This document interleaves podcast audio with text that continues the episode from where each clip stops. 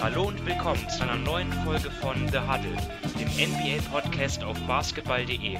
Die Regular Season in der NBA neigt sich dem Ende entgegen. In einer Woche schon beginnen die NBA Playoffs und deswegen wollen wir diese Folge nutzen, um ein bisschen die reguläre Saison Revue passieren zu lassen und das machen wir, indem wir unsere Awards küren, also MVP, Verteidiger des Jahres, bester Rookie die ganzen äh, wichtigen Awards und zudem werden wir auch noch die drei All-NBA-Teams besprechen. Wir, das sind in gewohnter Besetzung, darf ich begrüßen mal wieder Sven Scherer. Hallo Sven. Hallo Simon. Und Dominik Cesani. Hallo Dominik. Hallo.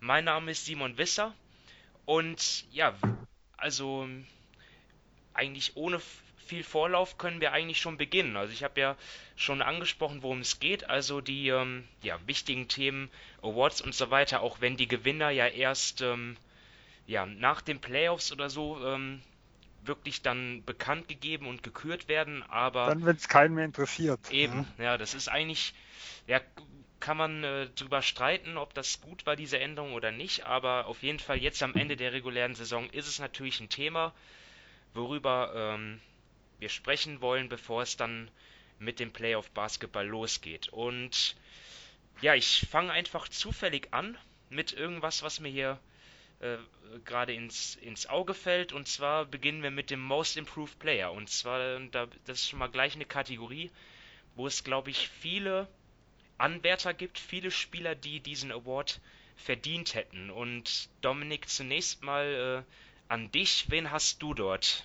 ausgewählt? Also, ähm, ja, du hast völlig recht. Es gab diese Saison einige Spieler, die sich im Vergleich zum letzten Jahr wirklich sehr verbessert haben.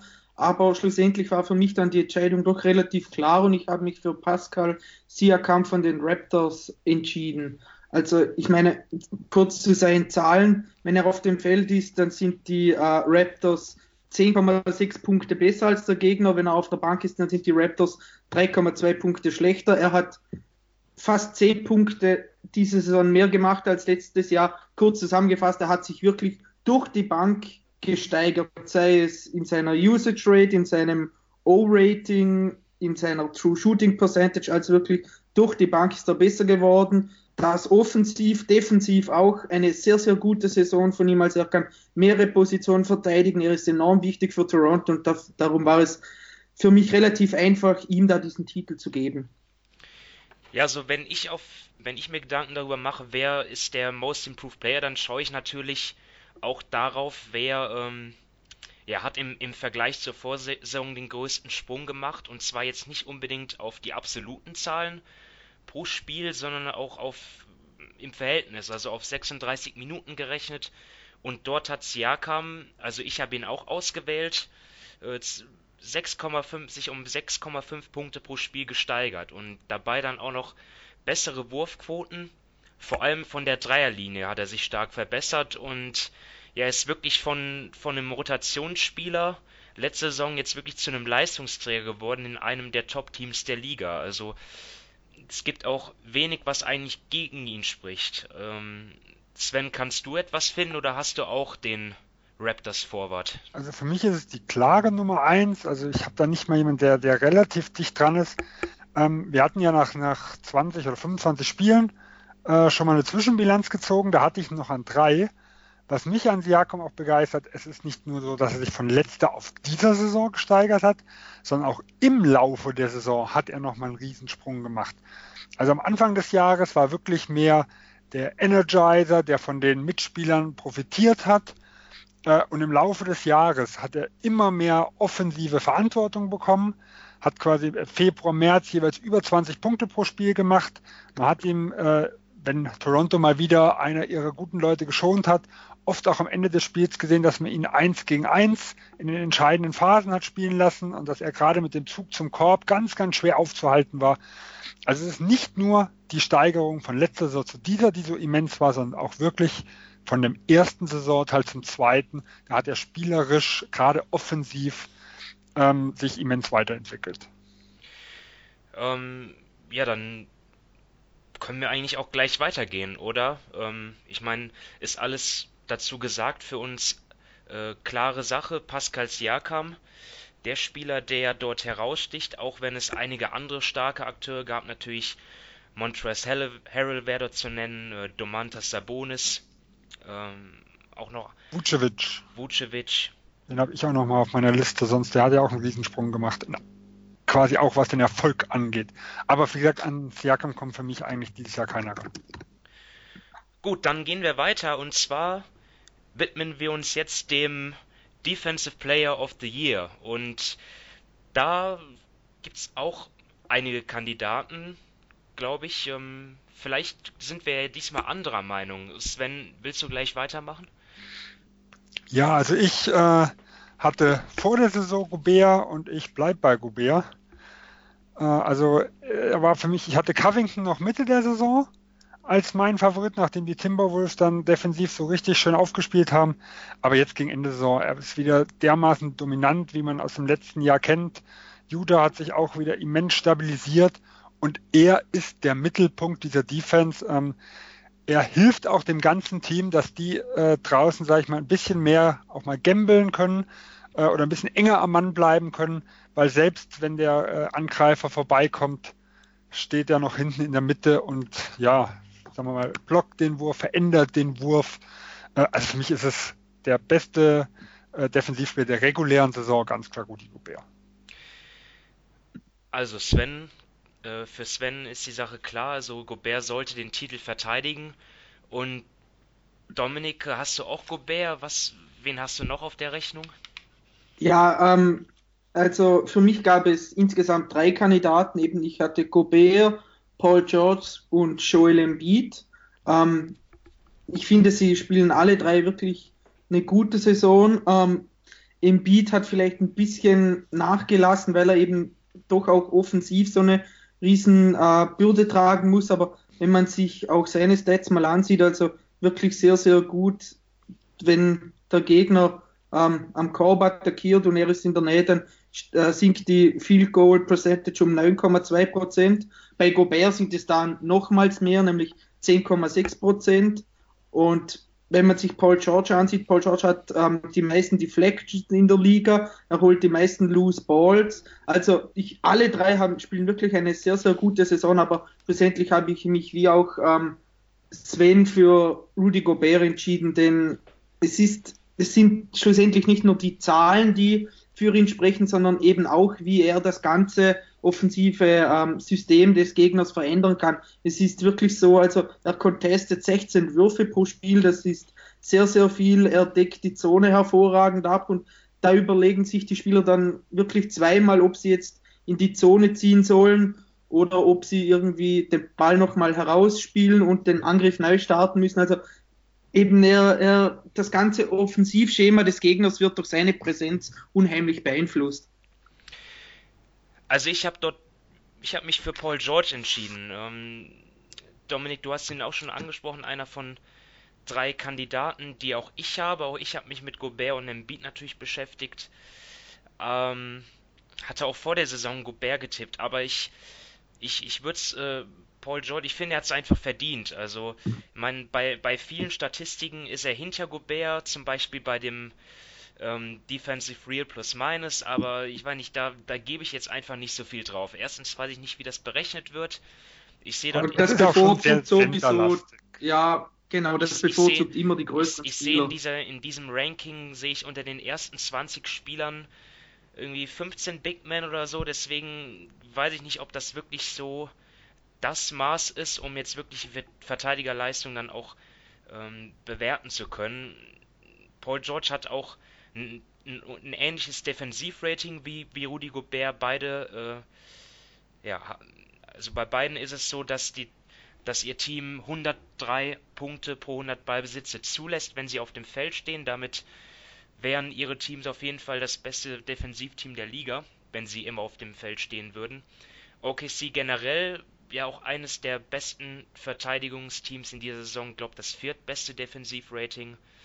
Ja, Paul George, die Deflections hast du angesprochen, Dominik, führt die Liga bei den Steals an, also und auch irgendwie für mich eine Belohnung für, für die seine gesamte Saison, jetzt auch allgemein. Ich meine, er war ja auch zwischenzeitlich in der MVP-Konversation drin, jetzt in den letzten Wochen dort rausgefallen und ich finde, er sollte einfach einen Award mitnehmen, den hat er sich verdient.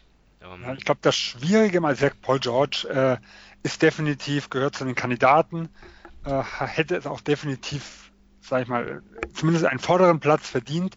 Was ich immer sehr, sehr schwierig finde, ist einfach, dass der Center auf die Gesamtdefensive oder grundsätzlich der, der Ringbeschützer, die Big Man, das kann auch mal äh, in Einzelfällen ja ein Power Forward in der Hinsicht sein, einfach den größeren Einfluss hat.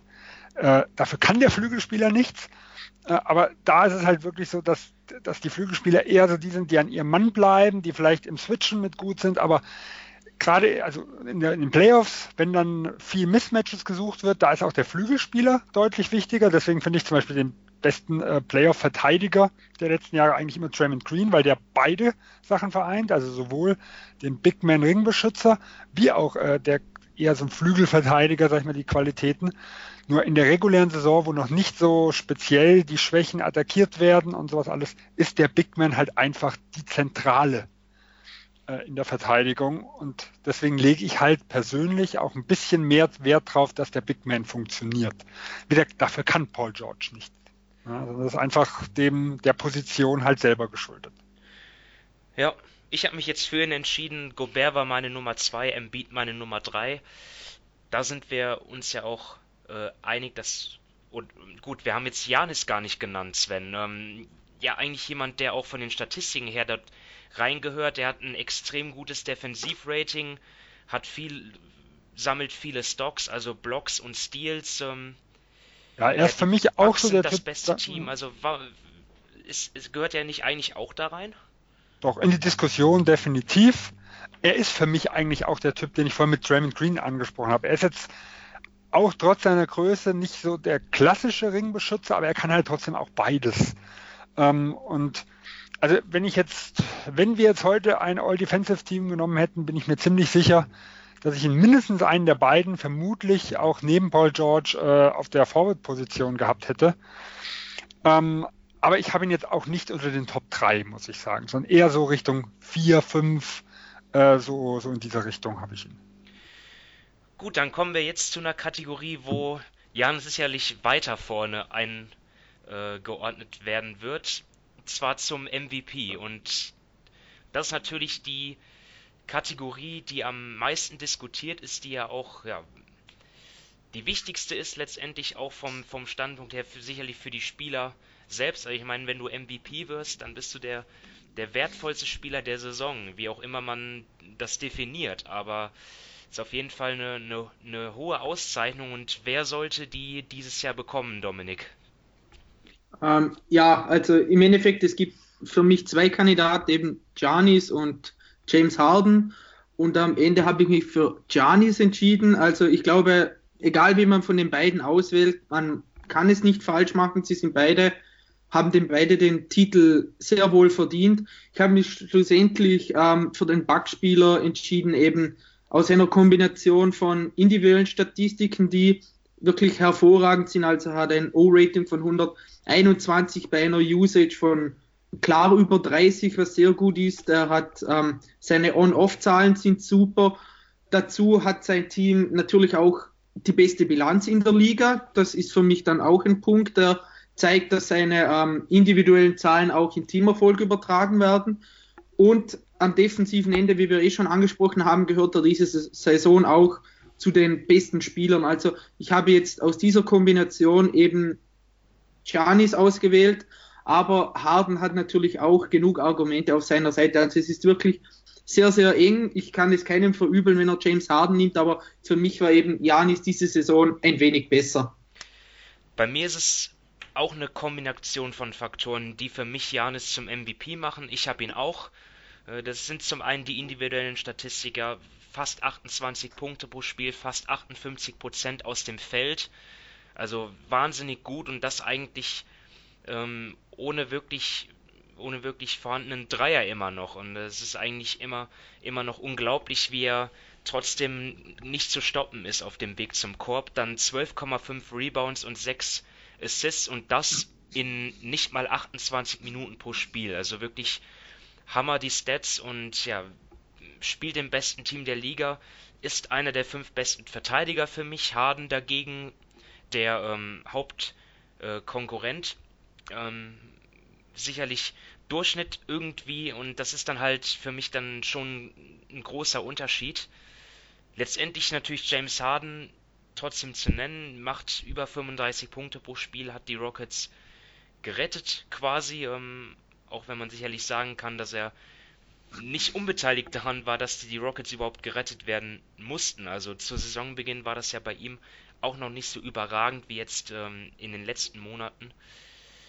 Ja, und auch Harden muss man natürlich Respekt zollen. Das wird jetzt auf jeden Fall dann das vierte Mal werden, wo er dann in den Top 2 landet beim MVP-Ranking. Also gehe ich jetzt mal davon aus. Und das ist auf jeden Fall eine außerordentliche Leistung. Sven, wer ist denn dein MVP? Ja, also ich, ich muss mich ganz knapp euch anschließen.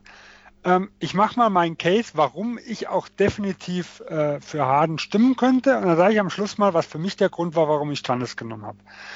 Also erstmal die Werte, die ein Harden hat, also offensive Werte, die sind absolut beeindruckend. Und da stellt er auch Giannis noch absolut in den Schatten. Also er hat zwar ein O-Rating und ein True Shooting, die etwas unter Giannis liegt, aber bei 40,5 Usage Rate ist das Wahnsinn.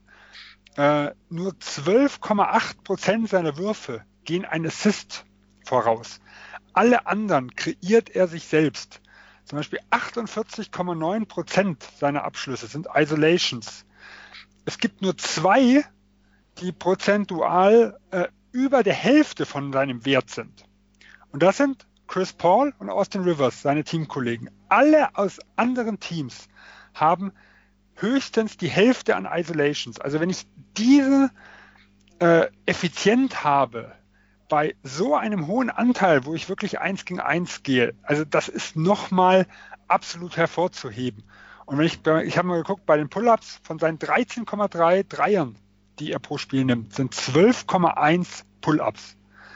Äh, der nächste ist Kemba Walker mit 5,9. Also das ist auch nicht mal die Hälfte. Also offensiv muss man klar sagen, Hart ist eine Klasse für sich. Defensiv ist er weit hinter Giannis. Ähm, grundsätzlich kann man natürlich sagen, gerade in der regulären Saison, die Offense ist wichtiger wie die Defense. Der Punkt, der für mich so das, ja, äh, so den Ausschlag für den Griechen nachher gegeben hat, ist, ähm, im letzten Jahr hat die Defense der Rockets gut funktioniert, weil sie viel switchen konnten, weil dieses System gut funktioniert hat. Mit dem neuen Kader, den sie dieses Jahr haben, haben sie mit dem Switchen immens Probleme gehabt. Sie konnten aber die Defensive auch nicht komplett auf konservativ umstellen, weil dort ist Harden eine Katastrophe. Also er ist wirklich gut, wenn es darum geht, dass er auf größere switcht, dass er gegen kräftige, die dann vielleicht gegen ihn eins gegen eins gehen wollen oder aufposten, da, da wird er, da ist er eigentlich ein, würde ich sogar sagen, positiver Verteidiger. Aber du kannst ihn nicht um Blöcke und sowas gehen lassen. Und deswegen spielt Houston äh, etwas mehr konservativ, aber sobald Harden eingebunden wird, switchen sie trotzdem noch. Und das ist für mich so ein Ding, also ein Team, das dieses Jahr schwach in der Defensive war, es kommt jetzt äh, in der letzten Zeit, aber über die gesamte Saison wirklich ähm, deutlich schwächer wie letztes Jahr, muss ihr System anpassen auf einen Spieler und zwar im negativen Sinne. Und dafür ist mir halt Giannis in der Defensive zu elitär, weil wie gesagt, ich habe ihn in den, mit in den Top 5 so in der Diskussion, ähm, als dass ich äh, ihn, als dass ich Harden über Giannis als MVP wählen könnte. Okay, möcht, möchte einer von euch noch was ähm, anfügen zum MVP-Rennen?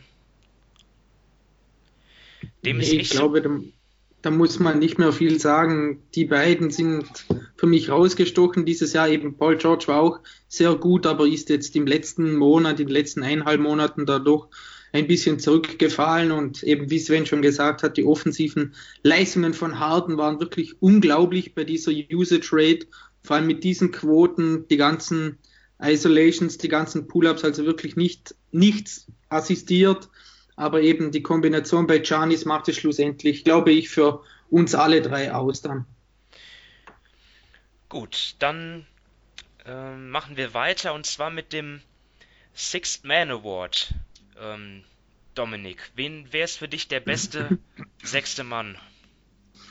Ja, ich habe mich jetzt da mal für Lou Williams entschieden. Der hat den Titel ja schon öfters gewonnen.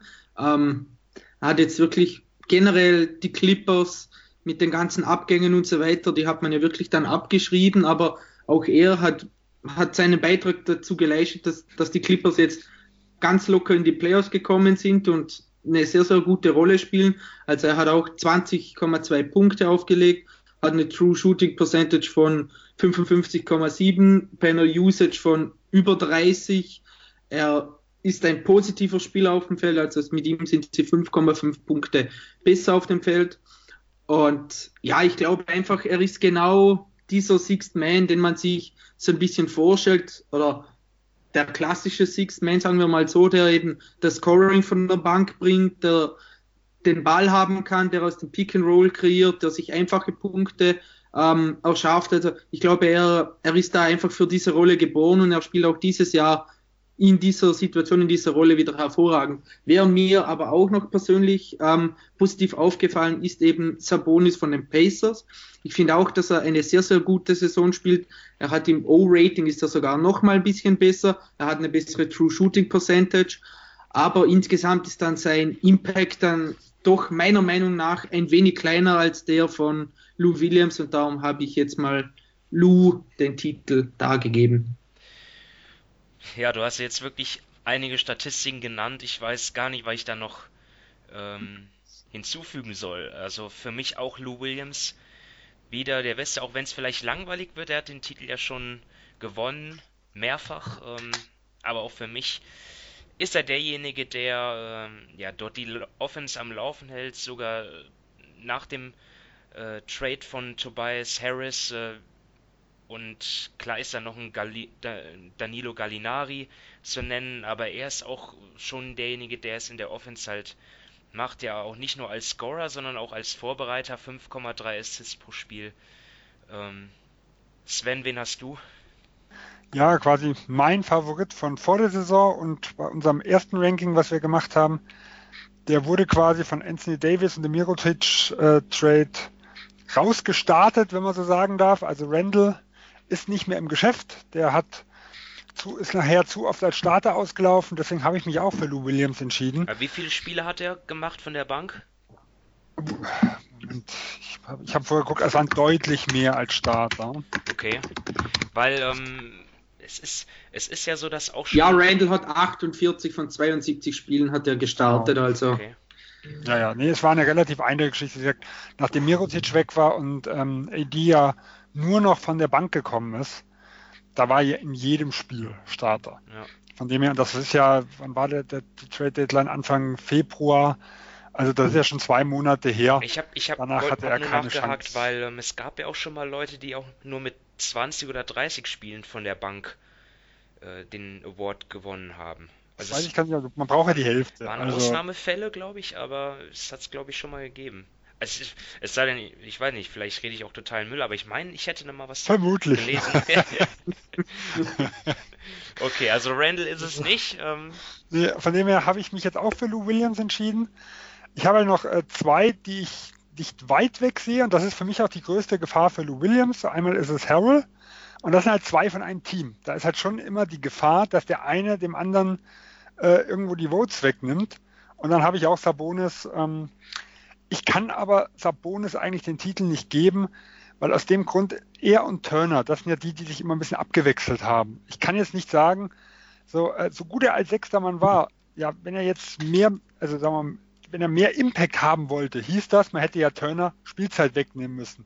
Andersrum kann man sogar argumentieren, hätte er vier, fünf Minuten weniger gehabt und die dann vielleicht Turner gegeben, vielleicht wäre Indiana sogar noch ein Tick besser gewesen.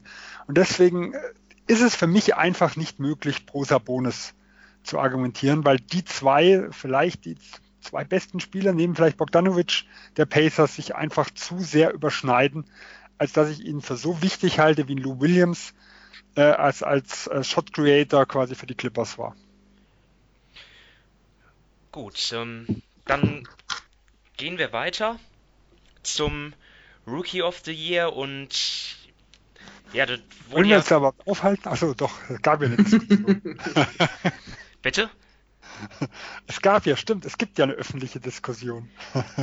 ja, für mich ein bisschen ähm, aufgebauscht, weil für mich ist es eigentlich keine Diskussion. Für mich ist Luka Doncic ganz klar der Rookie of the Year. Er hat die ganz klar beste Saison gespielt von allen Rookies. Er ist der ganz klar beste und kompletteste Basketballer, auch wenn Trey Young jetzt in den letzten Wochen oder zwei Monaten kann man sagen, ja, wirklich sehr stark spielt, sehr gut trifft aus der Distanz, aber Doncic macht das halt über die gesamte Saison. Ähm, 21 Punkte, fast 8 Rebounds, 6 Assists. Seine Dreierquote ist nicht ähm, so gut, aber er spielt halt auch in, in keinem so guten Team und äh, trägt dort schon sehr viel Verantwortung. Er ist auch ähm, der bessere Verteidiger zum Beispiel als Trey Young. Deswegen für mich eigentlich wirklich keine Diskussion. Oder Sven? Nee, also für mich auch nicht. Ähm, ich glaube auch, dass die, also die Hauptdiskussion findet statt, weil beim der Rookie Award finde ich persönlich relativ unwichtig, sondern für mich geht es eigentlich eher darum, wie entwickeln sich die Spieler. Und da ist halt das, was ein Trey Young in der zweiten Saisonhälfte oder seit dem All-Star-Game in der hinweg zeigt, absolut über dem, was ich jemals vor der Saison erwartet hätte. Also ich bin mit der Erwartung an Atlanta gegangen, boah, die erste Saison mit Trey Young äh, hinten als Point Guard wird relativ gruselig, da wird es ein paar Highlights geben, aber die werden nie diese konstant äh, hinbekommen, die sie jetzt quasi über die letzten Wochen eigentlich gezeigt haben. Also momentan wollte ich nicht als Gegner unbedingt gegen Atlanta spielen, selbst als haushoher Favorit hätte ich immer so ein bisschen im Hinterkopf, oh, wenn die mal richtig loslegen, dann könnte es doch nochmal eng werden. Äh, und das ist, glaube ich, für mich, was die Diskussion so ein bisschen aufbauscht, weil uns die meisten interessiert jetzt nicht, wer wirklich das beste Jahr hatte, sondern wer die besten Zukunftsaussichten hatte. Und da sieht natürlich das Verhältnis von, äh, sagen wir, wenn man im Dezember gucken würde und heute, da sind die zwei natürlich deutlich dichter aneinander gerückt. Über die gesamte Saison steht für mich auch Doncic als Rookie of the Year relativ eindeutig fest. Ja, siehst du das auch so, Dominik, dass es für dich ähm, so eindeutig ist? Ich meine, es hat ja in den letzten Wochen ja wirklich überraschend viele Diskussionen gegeben. Ja, also ich kann euch da eigentlich nur zustimmen. Für mich ist auch Doncic der klare Rookie of the Year.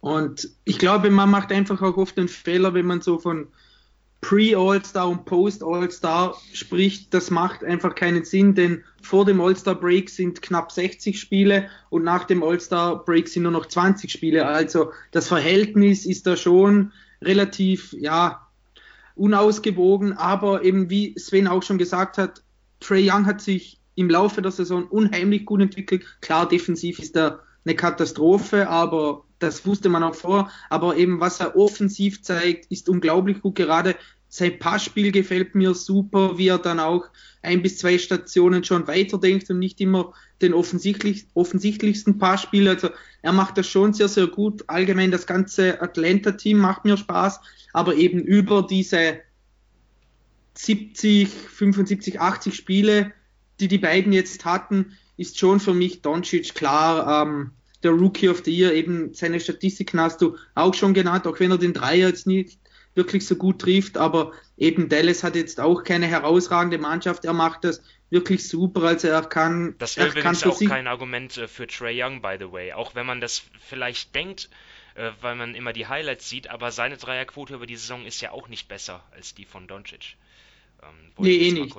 Nee, ich glaube, der Unterschied ist halt, Doncic war am Anfang halt extrem heiß, was den Dreier angeht und hat in der Hinsicht ein bisschen nachgelassen. Das ist halt so quasi jetzt, äh, über, über, die letzten Wochen haben wir öfter Spiele gehabt, da hat er was eins von neun Dreier gehabt, auch schwache Quoten von der Freiwurflinie, äh, während halt ein Young aufgedreht hat und das ist der letzte Eindruck. Ja. Aber der Vorsprung, den Doncic hatte zum Jahreswechsel, der war so riesig.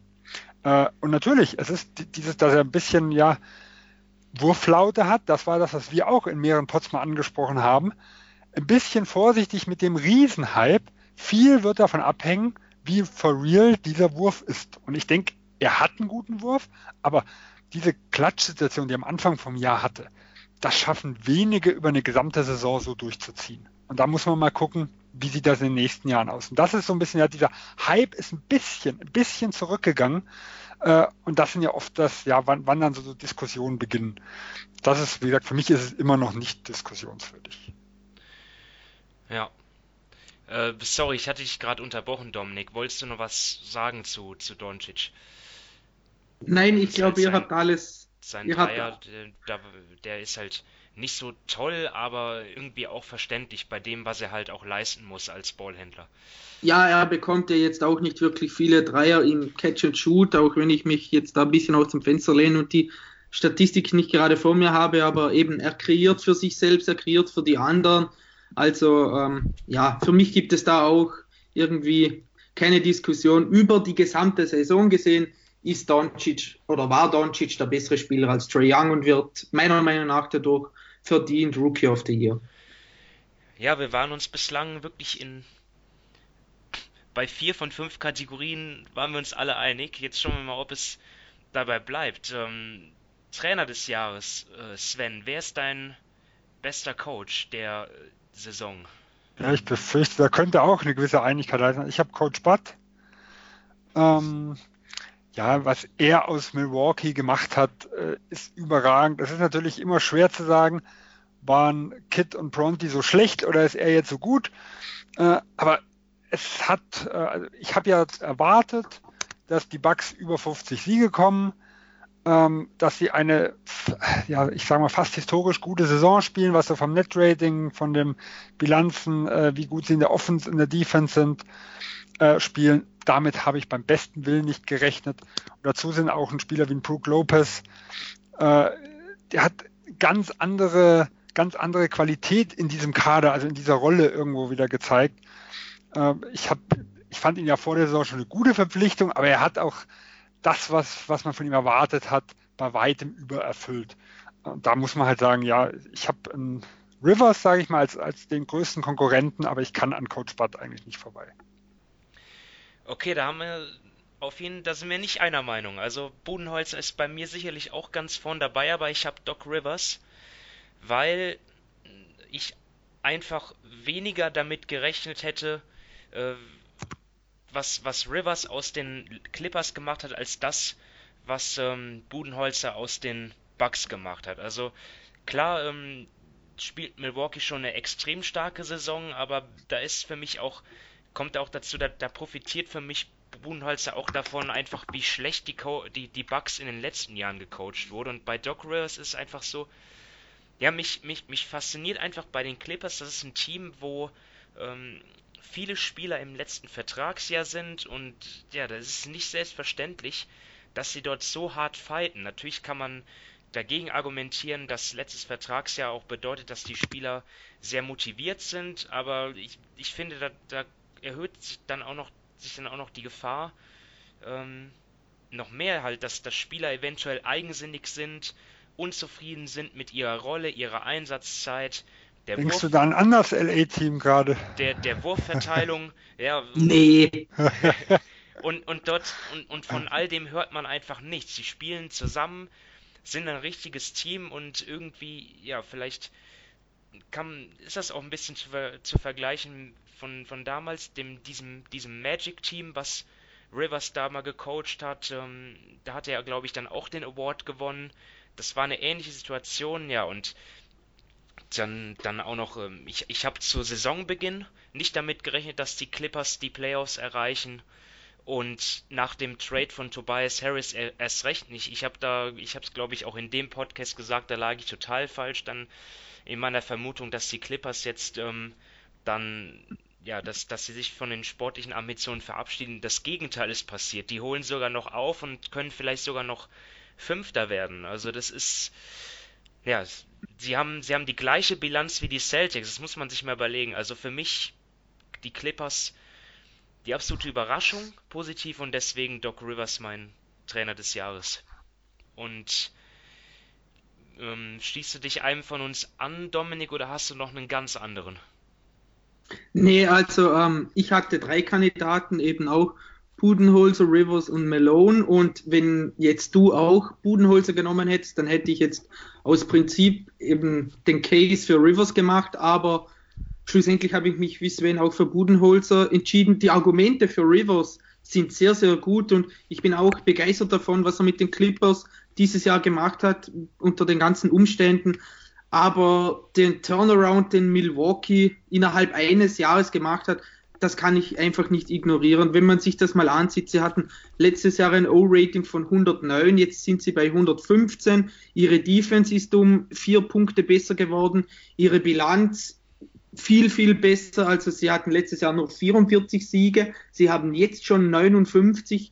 Sie haben das beste Net-Rating in der Liga. Ihr komplettes Wurfprofil hat sich verändert. Sie hatten letztes Jahr nur die 25 meisten Dreier genommen. Jetzt sind sie da auf Platz 2.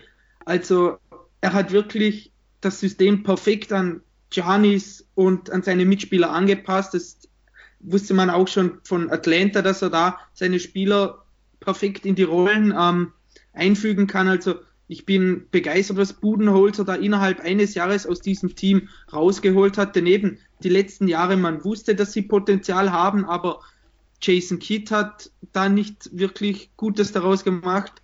Und jetzt kommt er und führt sie sofort auf Platz 1 in der kompletten Liga von der Bilanz her. Also das sind, ist so für mich so ein Punkt, den ich nicht ignorieren kann und ihm deshalb ja dieses Jahr als besten Coach ansehe, auch wenn eben Leute wie Doc Rivers oder auch Malone von den Nuggets Argumente auf ihrer Seite haben. Ja, ich finde, bei den Trainern gibt es auch immer viele Kandidaten. Also ich, ich würde auch mal ähm, Terry Stotts in den Ring werfen. Auch die Blazers, da haben viele gedacht, sie verpassen die Playoffs. Jetzt äh, seit Wochen ohne, ohne äh, CJ McCollum. Und trotzdem sind sie weiterhin da oben. Natürlich auch wegen Damian Lillard. Zu dem kommen wir später noch. Sicherlich ähm, ja, Nate McMillan, Greg Popovich. Ja, es gibt ja, viele Namen. Ähm, gerade auch Pop. Ich meine, wer dachte, dass dieses San Antonio-Team laut ESPN die fünf beste Offense stellt. Also ich glaube, damit hat wirklich niemand gerechnet mit DeRozan und Aldridge als ihren Starspielern. Also es ja. gab dieses Jahr wirklich viele, viele Kandidaten, die sehr, sehr gute Arbeit geleistet haben oder viele Trainer. Wie gesagt, es ist ja immer, und das ist ja was, was ich vorher bei Bad gesagt habe, immer ganz, ganz schwer zu sagen, ähm, wie, also gerade bei, bei den Teams, wo es einen Trainerwechsel gab, dasselbe können wir in Toronto, in Detroit und sowas sagen, wie enttäuschend war die Arbeit des Vorgängers und wie gut ist die eigentliche Arbeit, die der Trainer macht. Das ist halt gerade, wenn es den Trainerwechsel gab, immer extrem schwierig. Ja, also wie gesagt, ich habe kein Problem damit, wenn nachher äh, die amerikanischen Medien den Rivers wählen. Ja, also er wäre definitiv auch ein verdienter Kandidat. Okay, dann schließen wir die Awards ab mit dem Executive of the Year, ein Award, der, der von mir immer ein bisschen stiefmütterlich behandelt wird. Ich meine, ich mache ich mach mir da irgendwie nie so viele Gedanken wie bei den anderen und es ist auch für mich schwieriger zu beurteilen. Nimmt man da jetzt, ähm, ja, was, was, welche Leistung, welchen Zeitraum nimmt man da jetzt? Äh, seit, seit der letzten Free Agency oder seit der letzten Draft oder vielleicht auch seit den letzten Jahren, aber ich habe mich da jetzt trotzdem für Masai Ujiri entschieden äh, von den Toronto Raptors. Ähm, ja, weil er dort einfach ein Team aufgebaut hat, das wie dafür gemacht ist, halt um die, um dort richtig anzugreifen. Also ich habe sie zwar letzte Woche nur auf Platz 3 gehabt in meinem Power Ranking im Osten, aber das hatte auch mehr damit zu tun, dass das wirklich für mich eine Momentaufnahme ist. Ähm, und sie in den letzten Wochen wirklich ja, nur, nur durchschnittlich gespielt haben. Aber ich glaube, in den Playoffs werden sie voll da sein und dann kann das wieder anders aussehen. Also sie haben wirklich ja, von all, alle Spielertypen, äh, die man so braucht, ähm, haben, glaube ich, auf, auf jedes Team, was dort auf sie zukommen wird, eine Antwort parat. Und ja, er hat Kawhi Leonard geholt, ein Spieler, den sie ähm, gebraucht haben, dann jetzt nochmal mit Marc Gasol per Trade und mit Jeremy Lin auf dem Buyout-Markt ähm, nachgeladen. Dann in den letzten Jahren immer die Spieler sehr gut entwickelt, wie Pascal Siakam, Jakob Pörtl, der jetzt in San Antonio ist, Fred Van Vliet und, und, und. Ähm, Sven, ich glaube, Masai war ja auch dein Mann ähm, schon vor der Saison, oder? Also vor der Saison, Mitte der Saison, jetzt. Ich hatte Toronto letztes, äh, letzte Woche im Ost-Ranking für die Playoffs quasi auf 1. Ich kann gar nichts anderes sagen. Also er hat, wie gesagt, die Raptors, die nach der letztjährigen 0 zu 4 Pleite im Trauerland gewesen sind, äh, der hat ihm wieder Hoffnung gegeben. Sie sind so qualitativ so gut wie nie zuvor. Der Preis dafür, was er gezahlt hat, war nicht allzu hoch.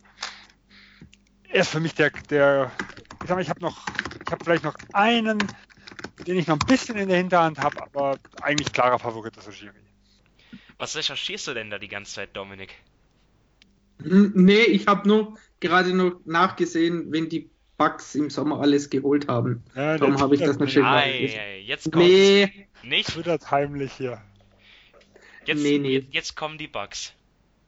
Nee, also eben, ich glaube, okay. Masai, Masai, hat schon einen guten, einen guten Case eben mit dem Trade von Kawhi, für den er relativ wenig abgegeben hat und sie spielen ja auch eine sehr, sehr gute Saison, dazu noch der Gasol Trade, aber ich habe jetzt eben mal den GM von den Bucks ausgewählt, John Horst. Ich glaube, er hat ich glaube, er hat auch die richtigen Additionen im Sommer gemacht. Eben, es fängt beim Trainer an bei Budenholzer, da musst du zuerst mal den richtigen Mann aussuchen. Dann hat er eben noch Leute wie Brook Lopez geholt für, für sehr kleines Geld, der sich hervorragend eingefügt hat. Dann über den Trademark noch Nikola Mirotic. Also ich glaube, bei den Bucks ist es einfach so ein, ein Zusammenspiel von Janis, von Budenholzer und Horst, wie die das Team jetzt wirklich innerhalb eines Jahres total umgekrempelt haben. Und deshalb glaube ich, dass er da auch kein unverdienter Sieger wäre. Ja, also ich habe ihn auf jeden Fall auch, er, er wäre für mich so die Nummer drei. Ich glaube, was auch unterschätzt ist, ist noch der Deal für äh, George Hill, weil er ja mit, mit Hansen und, ach, wer war es noch, hat er zwei, äh, Delhi, genau, zwei größere Verträge für nächstes Jahr gedammt hat die ihn richtig wehtun würden, wenn es jetzt halt darum ging, mit den ganzen anderen, mit Middleton, mit Lopez, äh, mit Brockton, mit Mirotic äh, in Richtung nächste Saison zu verhandeln. Also das, was er, ich war jetzt im Sommer nicht ganz so begeistert von ihm. Ich fand Iliasso war ein bisschen zu lang. Äh, Brook Lopez, den, die selber super, dass es halt nur ein Jahr ist, ist halt das große Risiko, weil man nicht weiß, ob man ihn jetzt halten kann. Da war ich nicht so ganz begeistert, aber was unter Saison passiert ist, ähm, fand ich sehr, sehr gut. Und wie gesagt, den einen Namen, den ich noch im Spiel habe, ist, ist Lawrence Frank von den Los Angeles Clippers. Ähm, da hast du es ja vorher gesagt, Simon, äh, wie die das geschafft haben, ihr Team so intakt zu halten, obwohl die klare, die klare Fokus auf der Zukunft liegt und obwohl sie dann mit Tobias Harris vielleicht ihren besten Spieler äh, abgegeben haben und den Gegenwert, den sie irgendwo dafür erhalten haben. Ich finde also auch die Clippers äh, gehören mit ihrer so gesamten Philosophie, was sie im Hintergrund haben, zumindest ja mit drum, wenn es um Platz, um Platz auf dem Podium in der Hinsicht geht. Ja, die Clippers werden in, sind sicherlich ja das ist auch schon ja sicherlich eine eine Diskussion für sich wert. Also wie die Clippers dort ähm, ihr Team umgebaut haben und sich äh, super für die Zukunft aufgestellt haben. Äh, da ist jetzt halt die Frage, da wüsste ich gar nicht, wem ich den Award geben soll. Wer ist denn dort der Manager? Also man redet ja auch viel von Jerry West, dass der dort im Hintergrund die Fäden zieht. Ähm, ja gut, also offiziell ist es Lawrence Frank. Äh, aber im Endeffekt, sage ich immer, grundsätzlich, wenn, wenn äh, eine die Führungsebene ist ja nicht nur eine Person.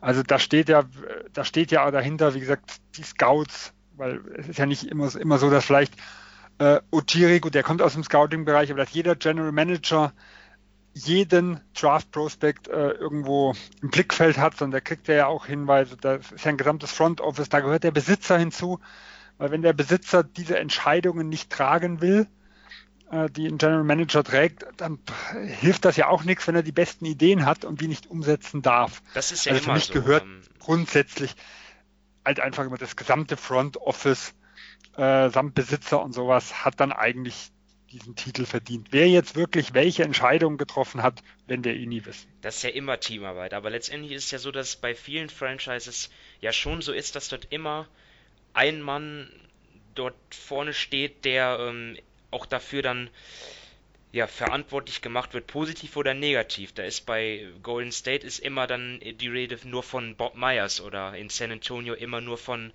RC Buford. Ähm, und bei den Clippers ist das so, ja. Wobei bei San Antonio ja auch die Frage ist, wie viel Pop da mitreden darf. Ja. Da gibt es ja auch immer wieder Diskussionen. Das stimmt natürlich auch.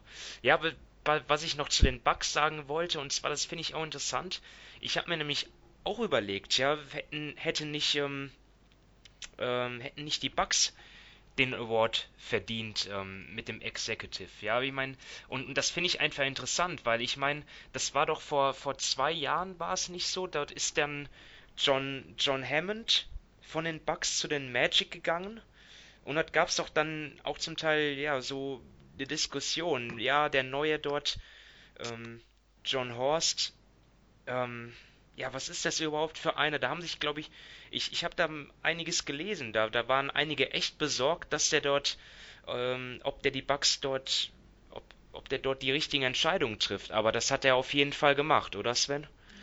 Ja, ich sag mal, was, was halt bei den Bugs ich extrem schwierig finde, ist, die, die Weichen werden ja erst richtig im Sommer gestellt. Also er hat die kleinen Moves, die er gemacht hat, äh, und also klein in Anführungsstrichen, die waren sehr, sehr gut. Nur der außer Plätze und wie gesagt, auch diese Verlängerung hat mir gefallen. Aber es stehen jetzt so viele äh, dort in der Free Agency auf dem Prüfstand, wo man halt nie weiß, okay, kann er dir, also das ist beim Brook Lopez, so gut die Verpflichtung war, wenn sie jetzt in der zweiten Runde ausscheiden und ein Brook Lopez äh, im Sommer weggeht, weil sie ihn aufgrund der fehlenden Bird-Rechte nicht bezahlen können, äh, dann war es halt ein Jahr mit einer super Saison und einem Zweitrunden aus. Wie viel ist dann die Brook Lopez Verpflichtung wert? Dasselbe äh, für Mirotic.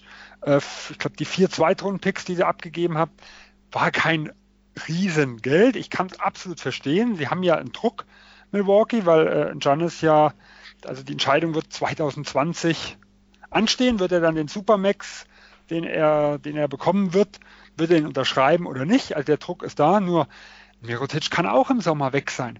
Ein Brockton, so gut er so gespielt hat, wenn ihm jemand 25 Millionen hinschmeißt und Milwaukee zieht gleich, dann ist die Frage, ist das wieder eine gute Entscheidung?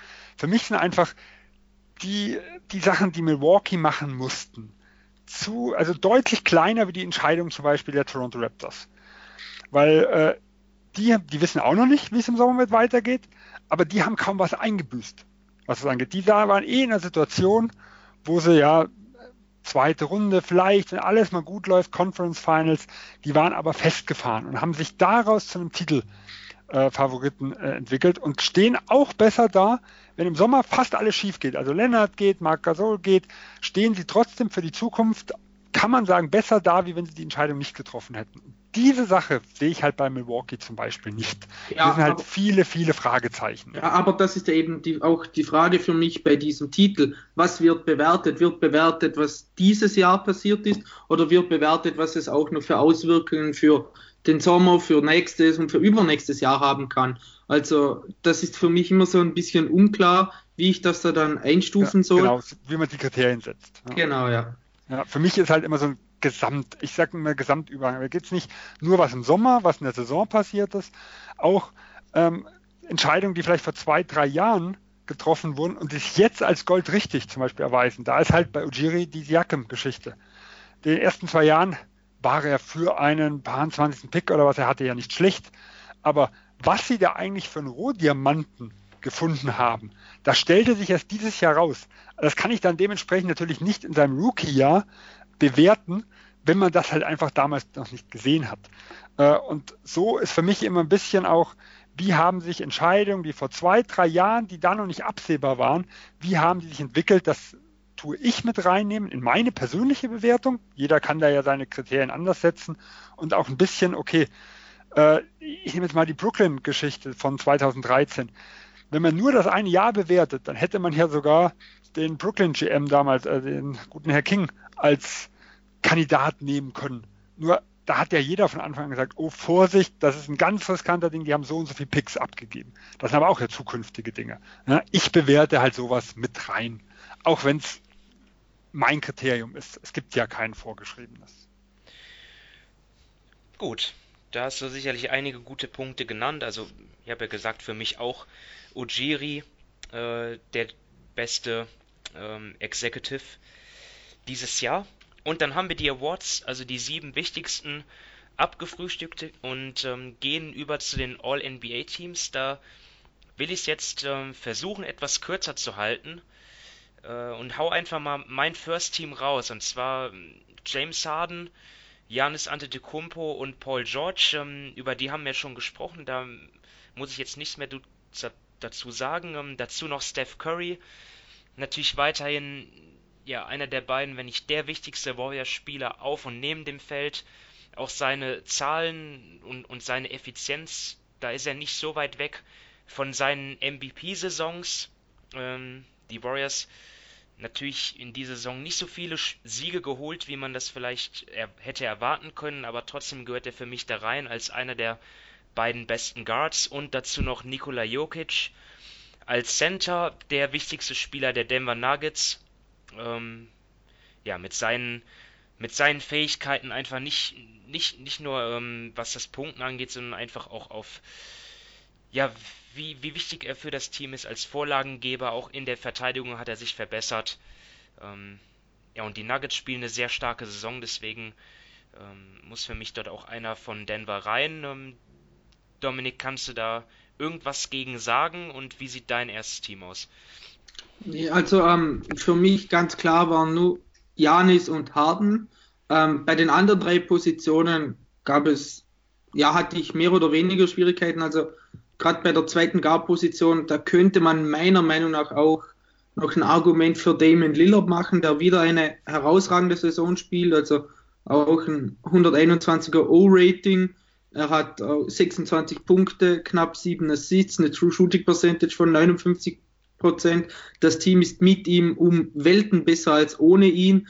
Aber schlussendlich habe ich mich auch wie du dafür Steph Curry entschieden, weil er hat zwar elf Spiele weniger gemacht, aber wenn man rein ähm, von den Zahlen dann doch auch ausgeht, ist Curry schon wieder ein wenig besser, bessere True Shooting Percentage bei, ein, bei, bei höherer Usage Rate. Also da gebe ich dann Curry leicht noch den, ja, die Oberhand auf der zweiten Forward-Position, da gab es für mich auch die Diskussion bezü äh, bezüglich George und Durant, das halte ich jetzt kurz. Ähm, da habe ich mich für George entschieden, weil er defensiv dann dieses Jahr besser war. Und auf Center, da hatte ich auch Embiid oder Jokic.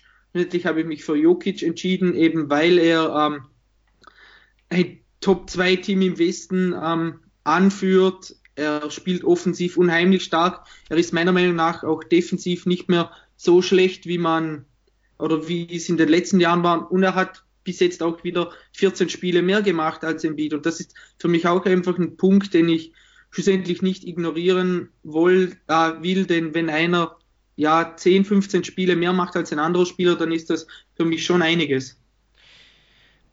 Also sind wir dort d'accord? Sven, hast du irgendwelche Unterschiede? Ja, ich habe zwei Unterschiede. Oh. Äh, also für mich erstmal, ich habe bei den äh, NBA-Teams ein bisschen anderes Kriterien wie bei den Awards. Warum? Die drei NBA-Teams sind für mich der wichtigste Faktor, wenn es darum geht, wie Spieler zukünftig bezahlt werden. Das trifft jetzt natürlich nicht auf jeden der Spieler zu, weil einige, für die ist es noch egal, ob sie im NBA-Team sind oder nicht. Aber viele Spieler in ihrer Prime, von denen hängt die zukünftige Bezahlung davon ab. Das bedeutet, ich lasse Faktoren wie, ob jemand zehn Spiele mal mehr oder weniger hat, äh, finde ich weniger wichtig in der Hinsicht. Und ich versuche auch ein bisschen mehr auszublenden, wie zum Beispiel im Gegensatz zur, zur MVP-Diskussion, wie wichtig jemand in dem System ist. Weil, wenn es mir darum geht, wem, wer verdient es, auch später mehr Geld zu bekommen für diese Saison, muss ich halt auch einfach diese Sachen ein bisschen ausblenden, weil dafür kann ein Spieler in vielen Fällen zumindest nichts, dass er mit diesen Mitspielern in diesem System ist. Äh, und wie gesagt, da kommen auch ein paar Spiele mehr oder weniger. Äh, ist für mich nicht das Kriterium, wie jemand zukünftig bezahlt werden soll. Das heißt, wenn es eng wird, entscheide ich mich für den besten Spieler. Und so habe ich, also in der MVP-Diskussion, hätte ich sowohl Jokic wie auch Paul George ähm, vor meinen jeweiligen Kandidaten. Weil ähm, ja, sie haben für mich die ja, man kann sagen, den Tick bessere Saison jeweils gespielt. Bei einem Jokic zum Beispiel, der passt in Denver wie die Faust aufs Auge. Die haben keinen klassischen Point Guard, die brauchen einen Point Center äh, in der Mitte. Es gibt keine Reibereien um die Würfe, also eher so, er nimmt vielleicht ein bisschen zu wenig, aber nicht die Diskussion, die wir bei meinem äh, ersten Center zum Anfang der Saison teilweise hatten. Äh, ich habe zu wenig Würfe und der andere sagt, naja, ich habe zu wenig Würfe.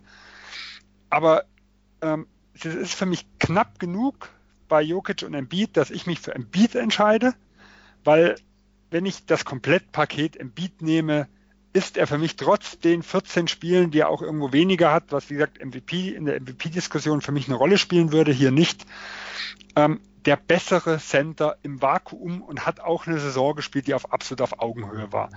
Und dasselbe äh, nämlich bei Kevin Durant im Vergleich zu Paul George. Vor zwei, drei Wochen hätte Paul George für mich noch klar den Zuschlag bekommen, aber er kann jetzt nichts dafür, dass er angeschlagen war, aber seine Werte gehen immens zurück. Für mich sind, äh, es hat Kevin Durant auch eine Saison gespielt, die extrem effizient ist.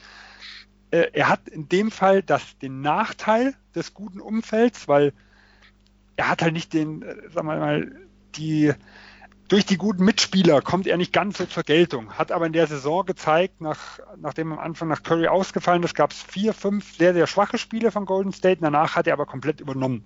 Das, was man die letzten Jahre so in den wenigen Spielen nie gesehen hat. Äh, und es ist für mich auch mittlerweile knapp genug, dass ich einfach sage, ich wähle den besseren Spieler. Und das ist für mich eindeutig Kevin Durant. Und deswegen habe ich Embiid und KD äh, in, im First Team und Jokic und George habe ich ins zweite Team gesteckt. Trotz überragender Leistung, die sie diese Saison gezeigt haben. Ja, also, ja, dann würde es ja ganz passen, wenn du mit deinem Second Team dann weitermachst. Wen hast du da sonst noch drin? Ja, neben den zwei habe ich einen Griffin, der für mich auch eine relativ einfache Wahl war dieses Jahr, weil ich finde, er hat Detroit äh, zu einem extrem guten Team gemacht und extrem viel Verantwortung dort übernommen. Lillard, der für mich eine ganz eindeutige Geschichte war, und einzige, wo ich vielleicht ein bisschen schwer getan hat, wo mir aber die Alternativen fall, äh, fehlten, waren Irvin. Weil da gab es schon viel Trara. Er war nicht unschuldig an der Situation. Viele Kommentare. Ja, hätte er sich einfach mal sparen sollen, dann viele vielleicht auch, wo man das Gefühl hatte, er meinte es gar nicht so, wie es nachher rübergekommen ist. Äh, aber da ist er nicht unschuldig gewesen mit das ganze Drumherum gehört halt auch irgendwo dazu, aber wie gesagt, die Alternativen waren für mich rein sportlich einfach nicht da. Dominik, ähm, wie sieht es bei dir aus? Ja, also eben bei mir gab es ja im ersten Team diese drei knappen Entscheidungen und die da als, sagen wir mal, Verlierer rausgegangen sind, die sind klarerweise im zweiten Team, also Lillard, Durant und Embiid. Dazu habe ich auch noch wie Sven Kyrie und Blake Griffin. Wie auch Sven ähm, gesagt hat, bei Kyrie ist es dann irgendwie, also er spielt eine gute Saison, auch wenn er ja als Typ manchmal ein bisschen fraglich ist, aber neben ihm fehlen einfach so ein, für mich so ein bisschen eben die Alternativen, wenn man da für die zweite Guard-Position noch aussuchen könnte. Und bei Griffin, ja, da war es auch eigentlich relativ klar, er ist offensiv das Herz der Pistons, er spielt wirklich eine sehr, sehr gute Saison, er punktet stark, er verteilt den Ball super also ich glaube, da kann man wenig dagegen sagen. Er ist auch endlich mal wieder fit, was auch für ihn spricht und deshalb habe ich ihn da ins zweite Team gesteckt. Ja, also wir sind weiterhin bei allem d'accord, Dominik. Also ich habe auch ähm, dann natürlich Embiid und KD, die es knapp nicht ins First Team geschafft haben und auch Blake Griffin spielt eine sehr gute Saison. Äh, freut mich sehr, dass, dass, dass er ja, so, so stark spielt in dieser Saison. Hoffentlich ähm, darf er dann auch in den Playoffs ein paar Spiele machen. Die Pistons sind ja, ja, da, damit hätten wir vor zwei Wochen, glaube ich, gar nicht mehr gerechnet, aber sie sind, äh, müssen doch noch zittern. Ähm, aber Griffin ist auf jeden Fall der Hauptgrund dafür, dass sie überhaupt eine Chance haben auf Playoff-Basketball. Äh, Und seine Verletzung der Hauptgrund, dass sie zittern müssen. Weil ja. er hatte da, weiß nicht, zwei oder drei Spiele oder was er gefehlt hat, da sahen die Pistons ja jetzt nicht so gut aus. Das stimmt. Also er ist der beste Scorer des Teams mit fast 25 Punkten. Dann natürlich hinter Andrew Drummond auch der zweitbeste Rebounder und dann auch als, ja, als Ballverteiler, als Vorlagengeber ähm, wichtig oder gibt es in diesem Team auch nicht so viele Alternativen, aber auch, auch dafür, äh, auch, auch da hat er natürlich einen sehr hohen Wert für das, für das Team. Damian Lillard spielt überragende Saison. Ähm, der Hauptgrund dafür, dass die Blazers aller Wahrscheinlichkeit nach ähm, Heimvorteil haben werden wieder in der ersten Runde. Ähm, und dann natürlich auch Kyrie Irving. Und das ist bei ihm halt so eine komische Sache. Also zum einen sagen halt die Zahlen, dass er super wichtig ist fürs Team. Ja, auch wenn man mal sein, sein Net-Rating anschaut, da ist er eigentlich, ja, neben Jason Tatum der, der wichtigste Spieler, der wirklich viele Minuten abreißt. Ähm, und ja, auch, auch seine, auch seine Offense-Werte, also auch seine, seine Wurfquote sehr stark, aber irgendwie hat man das Gefühl halt, das hat ja, ähm, habt ihr ja schon angesprochen, dass es halt neben dem Feld nicht passt und dass er sich dort ja zum Teil nicht so verhält, wie man das sich vielleicht wünschen würde. Man hat auch vielleicht den Eindruck, dass er im Team selber nicht so beliebt ist. Ähm, also über seine Leaderqualitäten lässt sich streiten, aber für mich ja auch irgendwie noch der, der viertbeste Guard der Saison. Ähm okay, und dann werde ich jetzt mal sagen, gehen wir über zum Third Team. Also jetzt wird's happig. Die 11 bis 15 besten Spieler der Saison. Und ja, wer will von euch beginnen? Sven, willst du anfangen? Also ich fange mal, ich fange mal mit meinem, mit meinem Center an. Da war es für mich ähm, die größte Überlegung Goubert und Towns. Die wurde mir vor, vor ein, zwei Tagen leichter gemacht, äh, aber dazu sage ich jetzt noch nichts, das kommt später.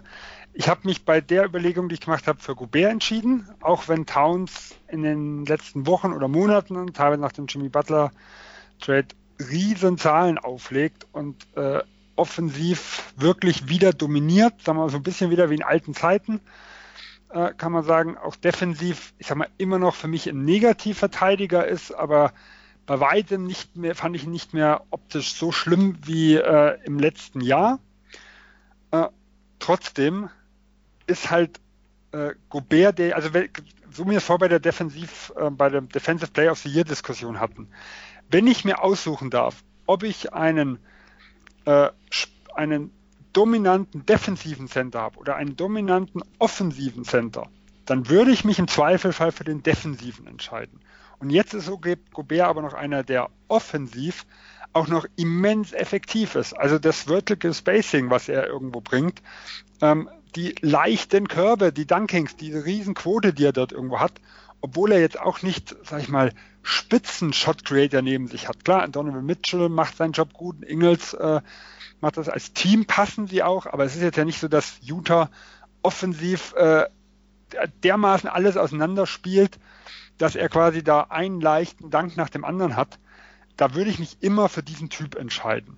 Und die kleinen Zweifel, die halt auch bei Towns im Endeffekt sind, ist, ja, wir, wir haben vor zwei Jahren, wo er auch so eine Riesensaison gespielt hat, ähm, in, seinem, in seinem zweiten Rookie-Jahr und aber relativ wenig gewonnen hat, hat man es noch damit entschuldigt, er hat keine guten Mitspieler neben sich gehabt.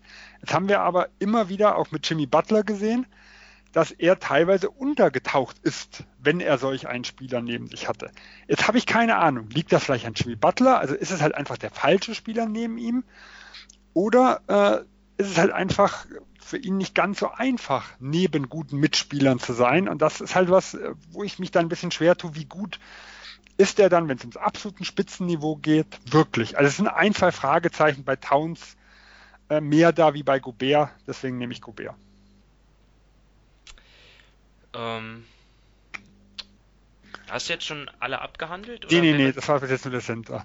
Ähm, also bei, bei Forwards da wurde es mir, wie gesagt, ich habe vor, ah, wann habe ich es denn gestern oder vorgestern, habe ich Sach Low mit Chris Herrings gehört. Und da hieß es, ähm, die NBA hat Towns als Center und Forward aufgestellt. Und dann habe ich gesagt, yippie, mein Problem ist gelöst, ich setze Towns auf Forward. Auch wenn er eigentlich keiner ist, aber wenn es offiziell ich machen darf und ich da meine größten Probleme hatte, äh, habe ich diese Chance gleich, gleich wahrgenommen. Ja, der zweite Forward, ich habe mich gegen LeBron James entschieden und für Kawhi Leonard. Ui. Äh, auch wenn es eigentlich. Nein, auch wenn es meinem Vorsatz, die bei wenig Spielen, also die haben ja eigentlich fast gleich viel, den besseren Spieler zu nehmen, irgendwo widerspricht. Ja, LeBron hat 55 Spiele. Die 55 Spiele sind nicht der Grund, weshalb ich ihn nicht ins, ins ähm, in eines der drei Teams genommen habe. Sondern für mich ist es so, hätte er die 55 Spiele so wie vor seiner Verletzung absolviert, dann gäbe es, wäre es keine Chance, dass ich ihn rausgenommen hätte. Aber das, was nach seiner Verletzung er geleistet hat, also gerade in den ersten 10, 15 Spielen nach seiner Rückkehr, was ich da defensiv mitgesehen habe, und das Ganze drumherum, was auch mit auf seiner Initiative, also es ging ja los mit seinen Interviews, er will Anthony Davis, dann kamen die Geschichten mit, er geht mit ihm Abendessen, äh, die ganze Geschichte mit Luke Walton, dass es nicht sein Coach im Endeffekt mit ist. Also wenn ich das alles zusammennehme, dann habe ich nicht 55 Spiele von LeBron James gesehen, die mich so überzeugen, also da sage ich, die 57 von Leonard waren mehr wert wie die 55 von LeBron James. Äh, und dass ich ihn da mal rausnehme, hätte ich, hätte ich jetzt so nie gedacht, aber wie gesagt, es waren für mich nicht 55 vollwertige Spiele und der ganze Nebeneffekt. Und deswegen musste ich ihn rauslassen. Und ich hätte immense Probleme gehabt, wenn es nachher darum ging, äh, einen zweiten Vorwurf zu finden, wenn ich da Towns nicht notgedrungen äh, reinnehmen könnte, weil Alt, ich hatte dann überlegt, James oder Aldridge und da bin ich zu keiner Entscheidung gekommen und wie gesagt, Towns hat mich in der Hinsicht gerettet. Äh, und bei Guards habe ich mich jetzt für Walker äh, und für Holiday entschieden. Äh, war für mich aber eine ganz, ganz schwierige Entscheidung. Also Beal und Conley habe ich nahezu gleich aufgehabt. Ja, ich kann immer noch nicht, also ich, vielleicht nehmt ihr erstmal eure, dann können wir über die, über die Personaliennummer diskutieren. Es ist für mich ein absoluter Wimpernschlag. Okay, was ich, ich habe ähm, auch Carl Anthony Towns im Team, allerdings als Center äh, weil er einfach, ja, defensiv, da, da kommt es halt auch immer viel aufs Team an. Ich finde find ihn da gar nicht mehr so schlecht, aber er ist halt offensiv sowas von ähm, eine ne Gewalt. Also der muss für mich auf jeden Fall ins Team dann auch noch, ja, mit, mit, mit seiner Vielseitigkeit, dass er eigentlich aus allen Lagen werfen kann. Ähm, ich habe Kawhi Leonard drin. Ähm, für mich ganz klar gesetzt im dritten Team und dazu LeBron, äh, weil ich halt schon da auf die individuellen Stats sehe und ja, bei mir war da irgendwie schon so eine Grenze irgendwie an Spielen. 55 sollten es mindestens sein. Danach sage ich mir aber, da achte ich jetzt nicht drauf, ob dann jemand 60 hat oder 70 oder 75. Und für mich LeBron, ja, so an, an ihm lag es jetzt, finde ich, nicht, dass die Lakers die Playoffs verpasst haben. Ähm, ich habe Kemba Walker drin, der ja in den ersten Monaten extrem stark war, ähm, der wirklich so viel Verantwortung schultern muss in Charlotte. Also ich glaube, es gibt kein Team, wo der zweitbeste Spieler, ähm, wo, wo die Diskrepanz zwischen dem besten und zweitbesten Spieler so groß ist wie bei den Hornets. Kemba hat es für mich. Und dann habe ich Russell Westbrook. Ähm, ja, weil ich einfach dort die Alternativen nicht sehe. Also natürlich sind dort auch Bradley Beal wäre da vielleicht zu nennen gewesen oder auch Drew Holiday oder Mike Conley. Aber Westbrook, äh, auch hier vielleicht der Teamerfolg wichtig. Ähm, auf jeden Fall im besten Team von ihnen und dort halt auch als ja, als einer der wichtigsten Spieler. Also ich meine, ja, wir reden ja die ganze Zeit davon, dass OKC ja so wenige Alternativen hat, dass dort äh, eigentlich nur drei wirklich klar überdurchschnittliche Spieler sind, eben mit Paul George, mit äh, Russell Westbrook und mit ähm, äh, Steven Adams. Und ihr haltet ja auch nicht viel von Dennis Schröder, deswegen nehme ich den da jetzt mal gar nicht mit rein, weil es gerade zu meiner, äh, weil es gerade meiner Argumentation dient. Ähm, ja, ja, das habe ich gedacht. und ja, das ist einfach immer noch mit, mit seiner Athletik ähm, reißt er da immer, immer noch, ist er noch so wichtig fürs Team. Äh, er kann halt nichts dafür, dass dort kaum Shooting ist im Team und ähm, hat, hat auch großen Anteil daran, dass Paul George überhaupt so grandios spielt, wie er eben spielt in dieser Saison. Dafür ist er, dazu ist für mich Westbrook immer noch der bessere Verteidiger als zum Beispiel Beal, den man jetzt aufgrund seiner Offensivstats dort nehmen könnte. Ähm, ja, also für, das sind so meine äh, Argumente. So, und jetzt, jetzt komm her, Dominik, jetzt gib's mir. ja, ich, ich, ich, ich fange mal zuerst, ich fange mal zuerst anders an. Also ich habe mich auf Center, gab es für mich eben insgesamt drei Spieler mit Davis, mit Gobert und Towns. Dass mit Towns das auch Forward spielen kann oder als, als Forward gelistet werden kann, habe ich nicht gewusst. Und jetzt war für mich eben die Frage, nehme ich den defensiv starken Center, den offensiv starken Center oder der, der beides kann? Gut, Davis ist für mich eben rausgeflogen, weil er nur so wenige Spiele im Vergleich zu den anderen gemacht hat. Das ist, ja, wie vorher schon gesagt, für mich dann doch ein Kriterium. Und dann ging es um Gobert und um Towns. Ähm, ich bin da, ich habe mich schlussendlich für Towns entschieden, aber ich bin da nicht Simons Meinung bezüglich der Defense. Ich glaube eben schon, dass gerade Towns oder ein Center großen Einfluss auf die Team Defense haben sollte und nicht irgendwie der, also ein Center sollte viel weniger von seinen Mitspielern abhängig sein, sage ich mal, von seinem Guard oder so weiter. Oder er kann dessen Defense viel besser beeinflussen als andersrum. Und ähm, den, den Unterschied zwischen Towns und Gobert hat schlussendlich für mich einfach die Offense gegeben. Sven hat absolut recht, dass Gobert sehr gutes vertikales Spacing bietet und das ist natürlich viel wert.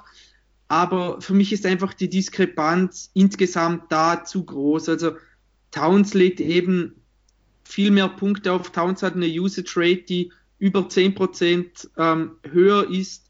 Und ja, er muss auch da den für sich mehr kreieren. Und wie man vorher schon gesagt hat, für mich ist auch in der Regular Season dann Offense ein wenig mehr wert als Defense und im All-NBA-Team sind dann die individuellen Leistungen schon sehr, sehr wichtig, auch für mich.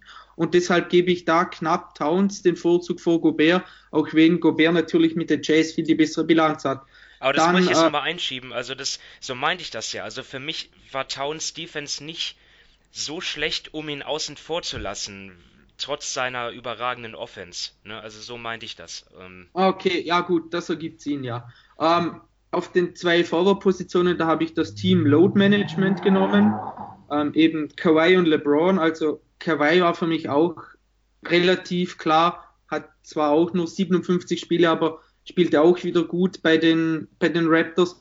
Bei LeBron ist für mich einfach die Sache, ja, es war ganz klar nicht seine beste Saison. Er war verletzt und legt halt eben durch trotzdem 27 Punkte, 8 Rebounds, 8 Assists bei knapp 60% True Shooting und einem O-Rating von 114 auf in einem Team, das wirklich nicht für ihn ausgelegt war. Also ich glaube einfach, man ist inzwischen so unheimlich viel oder man erwartet so unheimlich viel von ihm, dass man dann ab und an ein wenig enttäuscht ist, wenn er das nicht liefert und defensiv ist eben, ja, bei ihm auch, wenn er Offball eingesetzt wird, Katastrophe. Wenn er eins gegen eins verteidigen kann, dann geht es. Das Ganze drumherum neben dem Platz, da hat er sicherlich Mitschuld, aber das will ich jetzt ins Sportliche an sich nicht so sehr in seine individuelle Leistung ähm, mit einbinden. Und darum hat er da dann doch von mir ähm, den Platz neben Kawhi bekommen. Und ja, jetzt sind wir wieder bei der Guard-Frage. Ähm, das ist so ein bisschen Hauen und Stechen da. Schlussendlich habe ich mich da auch für Kemba Walker und Bradley Beal entschieden. Wenn ich mich nicht täusche, oder Sven, wenn Kemba in ein All-NBA-Team kommt, dann kann er von den Hornets einen Supermax bekommen. Stimmt das? Und Beal auch. Genau, ja. Also das ist, wie du schon angesprochen hast, so ein Punkt, den man da auch beachten muss. Ähm, ja, ich hatte, wie auch ihr, ich hatte noch Leute eben wie True Holiday, Mike Conley, Clay Thompson in der Auswahl, aber schlussendlich. Russell Westbrook. Zu dem komme ich. Also Clay Thompson hätte auch einen Supermax, könnte auch unterschreiben. Ja, zu Westbrook komme ich gleich. Aber eben Kemba, ähm, ja, sein Saisonstart war herausragend. Dann hat er ein bisschen abgebaut, aber sein Team ist auch wirklich nicht gut. Er muss eine enorme Last schultern. Dazu kommt noch, dass er natürlich nicht die perfekten körperlichen Voraussetzungen hat, also von der Größe her, dass er da immer größere oder größere Schwierigkeiten hat als andere Spieler, ist auch klar. Und ich glaube einfach, dass er es meiner Meinung nach verdient hat, eben weil er so eine Last schultert, weil er dann doch ziemlich gut spielt. Bei Bradley Beal auch nach der Wall-Verletzung hat er die erste, ja, wurde er zur ersten Option, hat viel mehr den Ball in der Hand, macht das meiner Meinung nach auch eben sehr gut. Also das hat mich dann doch auch überrascht, dass ich da so einen Sprung von ihm gesehen habe und dass er da auch so gut ohne ähm, Wall funktioniert. und defensiv sehe ich Biel jetzt auch nicht so schlecht. Und eben jetzt noch zu Westbrook. Also ich habe mich gegen Russell Westbrook und eben für Bradley Beal oder Kemba Walker entschieden, weil ich keinen Guard in meinen Top 6 will, der nicht mal 50% True Shooting hat. Also er hat ein O-Rating von 104. Klar, sein Team ist ohne ihn wesentlich schlechter. Das kann ich ohne Probleme anerkennen. Und er hat wieder ein Triple-Double aufgelegt, jetzt das dritte Jahr in Folge. Das ist besonders. Aber gerade offensiv ist das in dieser Saison beim Shooting bei ihm eine absolute Katastrophe. Da wurde er jetzt zwar in den letzten Wochen ein wenig besser, das erkenne ich ohne Probleme an, aber über das gesamte Jahr gesehen ist das einfach viel, viel zu wenig für einen Spieler wie ihn. Und es ist ja nicht nur, dass er nicht trifft, sondern eben, was er dann auch für Würfe nimmt, gerade zum Spielende hin. Da sind dann wieder Pull-up-Dreier drin, die, bei denen man sich die Haare rauft, wenn man sie nicht verstehen kann. Er wirft 29 Prozent von draußen bei 5,6 Versuchen. Das ist eine absolute Katastrophe. Und deshalb konnte ich es dieses Jahr einfach nicht rechtfertigen, dass ich ihn vor anderen Leuten, die offensiv einfach ja auch eine sehr, sehr große Last schultern und westlich effizienter spielen, konnte ich es nicht rechtfertigen, ihn da in ein Team zu nehmen. Und die Defense ist ja bei ihm auch, ja, hopp und trop. Also da wird dann viel gegambelt, dann hat er dann wieder einige Steals, aber verpennt dann wieder seine Leute, weil er auf Rebound spekuliert. Also das ist bei ihm auch so, einen Tag gut, einen Tag schlecht und deshalb ist, war es für mich eigentlich ganz klar, dass er da nicht bei mir in die in eines dieser drei Teams kommt. Ja, für, für mich auch nicht. Man muss jetzt sagen, es gibt viele Meinungen, äh, die in deine Richtung gehen, Simon, weil sie halt äh, sagen, der, der, also der Impact, den er auf die gegnerische Defense auslöst, die haben trotzdem auch Respekt vor seinem Zug zum Korb, vor seiner Schnelligkeit. Äh, und er kann ja auch aus diesen Zügen Le Leute freipassen. Aber wir sehen jetzt, neben allem, was, was äh, Dominik gesagt hat, sehen wir ja gerade seit Paul George verletzt bzw. angeschlagen ist, dass die Thunder taumeln wie ein Boxer, der richtig eins aufs Nerv bekommen hat. Und ein Westbrook kann dieses Team nicht im, momentan nicht in dem Maße tragen, wie es in Paul George irgendwo kann. Und wenn Paul George äh, vielleicht momentan nur bei, keine Ahnung, 70 Prozent, das ist immer so schwer zu sagen, also weit unter seinem, unter seiner Normalform ist, dann sind die Thunder plötzlich ein deutlich schlechteres Team. Äh, und ich war noch derjenige, der vor zwei Wochen ja für die Thunder als größter Konkurrent für Golden State gesprochen hat, wenn alles zusammenpasst. Äh, aber in Westbrook in seiner momentanen Form in dieser Saison kann dieses Team nicht in dem Maße tragen, wie er es, sagen wir mal, vor zwei Jahren noch hinbekommen hat. Und ich kann ihn mit dem, was er dieses Jahr abliefert, wie gesagt, auch von dem, was, ja, wo ich das Gefühl habe, dass er es nicht kapiert, dass er einen Gang zurückschalten muss, ähm, kann ich ihn nicht in eines der drei NBA-Teams wählen. Also da sind einfach Kandidaten, die es aus meiner Sicht mehr verdient haben. Auch wenn Westbrook, wenn ich jetzt sagen würde, äh, ich könnte mir vorstellen, in der nächsten Saison wird Westbrook drei, vier von denen allen wieder überholen, wenn er nicht noch, wenn er jetzt nicht körperlich irgendwo abbaut, weil ich glaube, der Schuss ist was, wenn, wenn der Saisonstart wieder ein bisschen besser verläuft, wenn er nicht am Anfang der Saison irgendwo verletzt ist, dass er ganz so absackt. Ich glaube nicht, dass er nochmal so ein schlechtes Jahr irgendwo hat. Ähm, aber ich sehe es nicht, wie ich es gerechtfertigen kann, einen der drei Teams zu nehmen. Wie gesagt, ein Holiday hatte ich mit drin statt einem Biel, weil ich halt von seiner Defense zum Beispiel absolut überzeugt war. Ähm, und weil er halt ja auch nachdem AD wenig Minuten nur noch gespielt hat, auch ausgefallen ist, hat sein Team auch Phasen gehabt, wo es mit Holiday richtig überzeugt hat und er war wirklich, ja, wenn, wenn einer von AD und Holiday draußen war, dann war das Team richtig schlecht. Also selbst nur mit Anthony Davis und selbst zum Saisonstart. Deswegen hatte ich mich halt knapp für Holiday statt für Beal entschieden. Aber wie gesagt, das sind halt knappe Dinge. Russell Westbrook ist für mich nicht ganz so knapp.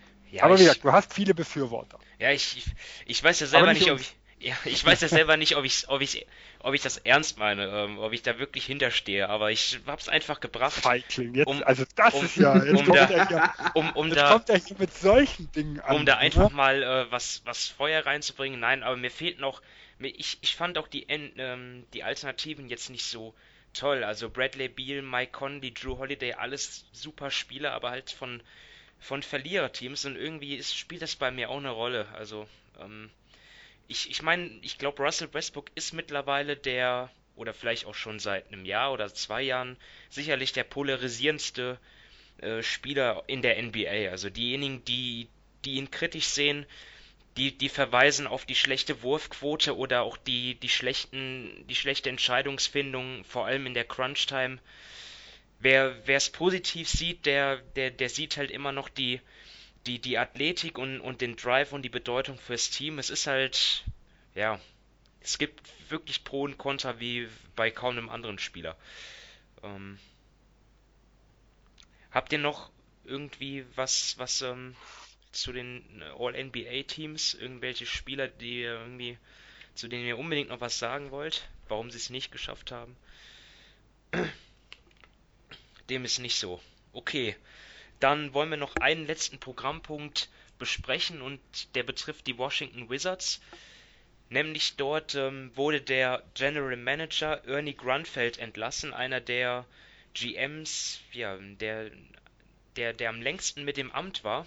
Äh, 16 Jahre hat er dort die Geschicke geleitet und die Wizards, kann man sagen, waren in diesem Zeitraum nicht besonders erfolgreich. Ähm, Sven, war das der Hauptgrund, weshalb jetzt die Trennung kam?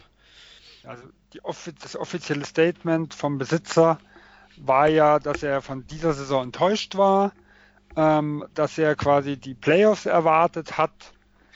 Ja, und gut, man muss sagen, natürlich nach der Verletzung von Wall, nach dem Trade von Otto Porter, ähm, sind diese Erwartungen äh, schlichtweg unrealistisch gewesen. Ähm, trotzdem kann ich diese Entlassung absolut verstehen. Also er ist, er ist 16 Jahre dabei. Die Höhepunkte, die er hatte, waren die zwei Zweitrundenniederlagen 2017 gegen Boston und 2015 gegen Atlanta müsste es gewesen sein. Äh, ansonsten war da nicht viel, was man, also ich, man kann ihn ja nicht immer als den absolut einzig Schuldigen mit reinnehmen. Ein Besitzer hat ja, was die Marschroute angeht, immer viel mitzusagen. Also ich würde jetzt nicht sagen, dass mit seiner Beseitigung das Problem, das die Wizards an sich haben, damit, damit auch schon komplett erledigt ist, dass also quasi ein neuer Mann das, das viel, viel besser kann, weil ich glaube, die, die, das, was der Besitzer auch diese Ansprache, die gemacht hat, wir wollten in die Playoffs und sowas, das ist ja viel ein Grundproblem dieses Teams. Aber er hat einfach nichts gezeigt, was es rechtfertigt, nach 16 Jahren zu sagen, oh, er hat einen super Job gemacht und er hat es in einer NBA-Welt, wo, wenn es mal nicht so richtig funktioniert, Wechsel gang und gäbe sind, äh, eigentlich schon viel zu lange ausgehalten. Ja, also einige sehen natürlich besonders die Verträge für John Wall kritisch oder auch Otto Porter, der jetzt ähm, getradet worden ist. Aber wenn man sich nochmal anschaut, wie das eigentlich entstanden ist mit John Wall, der den Supermax-Vertrag bekommen hat, da wusste man natürlich nicht, dass er dann so selten gesund und in, in, in bestem Zustand sein kann. Ähm, ja, da wurden die Wizards ja, kann man so sehen, quasi gezwungen, ihm das Geld zu geben, weil er ansonsten vielleicht, weil ansonsten die Gefahr bestand, dass er, dass er ähm, ohne Gegenwert dann halt einfach geht. Und auch bei Otto Porter war es so, da blieb ihnen quasi nichts anderes übrig, als dann, ähm, er war jetzt Restricted Free Agent und hat ein Angebot bekommen. Äh, da blieb ihnen ja auch nichts anderes übrig, als dort mitzugehen. Also Dominik sieht man, nimmt, tut man dort Grönfeld, ähm, was so seine Entscheidungen, seine großen in den letzten Jahren angeht, sogar vielleicht ein bisschen Unrecht? Ja und nein, würde ich mal sagen. Also eben ähm, bei, bei Otto Port war es ja, glaube ich, da hat Brooklyn ihm das Offersheet gemacht, wenn ich mich nicht täusche. Ähm, dann mit John Wall, der hatte dann nach, hätte nachher noch ein Jahr Vertrag gehabt. Ich glaube, der wäre jetzt diesen Sommer Free Agent geworden. Er hätte noch zwei. Also er hat 17 ah, zwei, Supermax ja. unterschrieben. Ja. Und der beginnt ab jetzt 2019. Ja. Und ich glaube, ähm, es gab damals schon genug Kritik an dem Vertrag, weil man eben wusste, was Wall für ein Spielertyp ist und wie dieser Spielertypus normalerweise altert, nicht gut. Und ihm dann irgendwie in den, mit 32, 33 dann 45 Millionen oder so zu bezahlen, das wurde dann schon auch kritisch gesehen und ja, ich glaube einfach, er hat auch dieses Jahr wieder keine guten Entscheidungen getroffen. Also er hat Kelly Oubre, der ja im Sommer Restricted Free Agent wird, für Trevor Ariza getradet, der im Sommer Free Agent wird, aber natürlich viel, viel älter ist.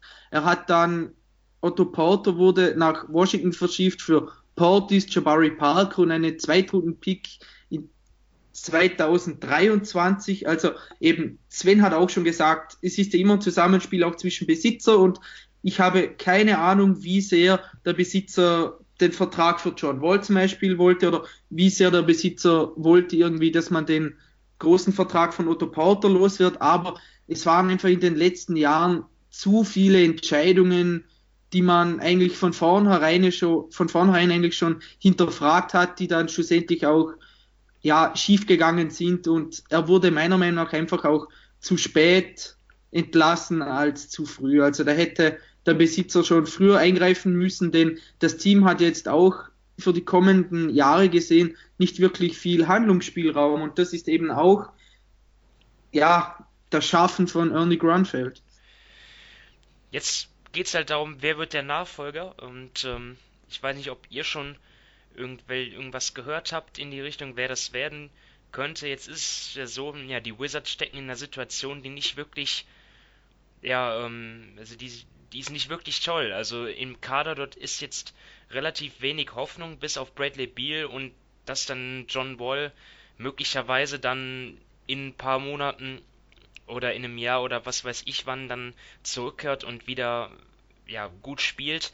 Aber sein Vertrag wird natürlich einer der schlechtesten in der NBA bleiben und ähm, ja sie sie haben nicht wirklich eine, eine Chance hoch zu draften also viel Talent können sie jetzt auch nicht kurzfristig akquirieren. Also ja, Sven, wer tut sich diesen Job an, um sich, um sich mal hart, um es mal ja, hart zu fragen? Das ist eine gute Frage. Also kurz äh, nach der Entlassung war ja ähm, Tim Connolly von den Denver Nuggets im Gespräch. Der hat aber gerade auch erst eine Vertragsverlängerung in Denver unterschrieben.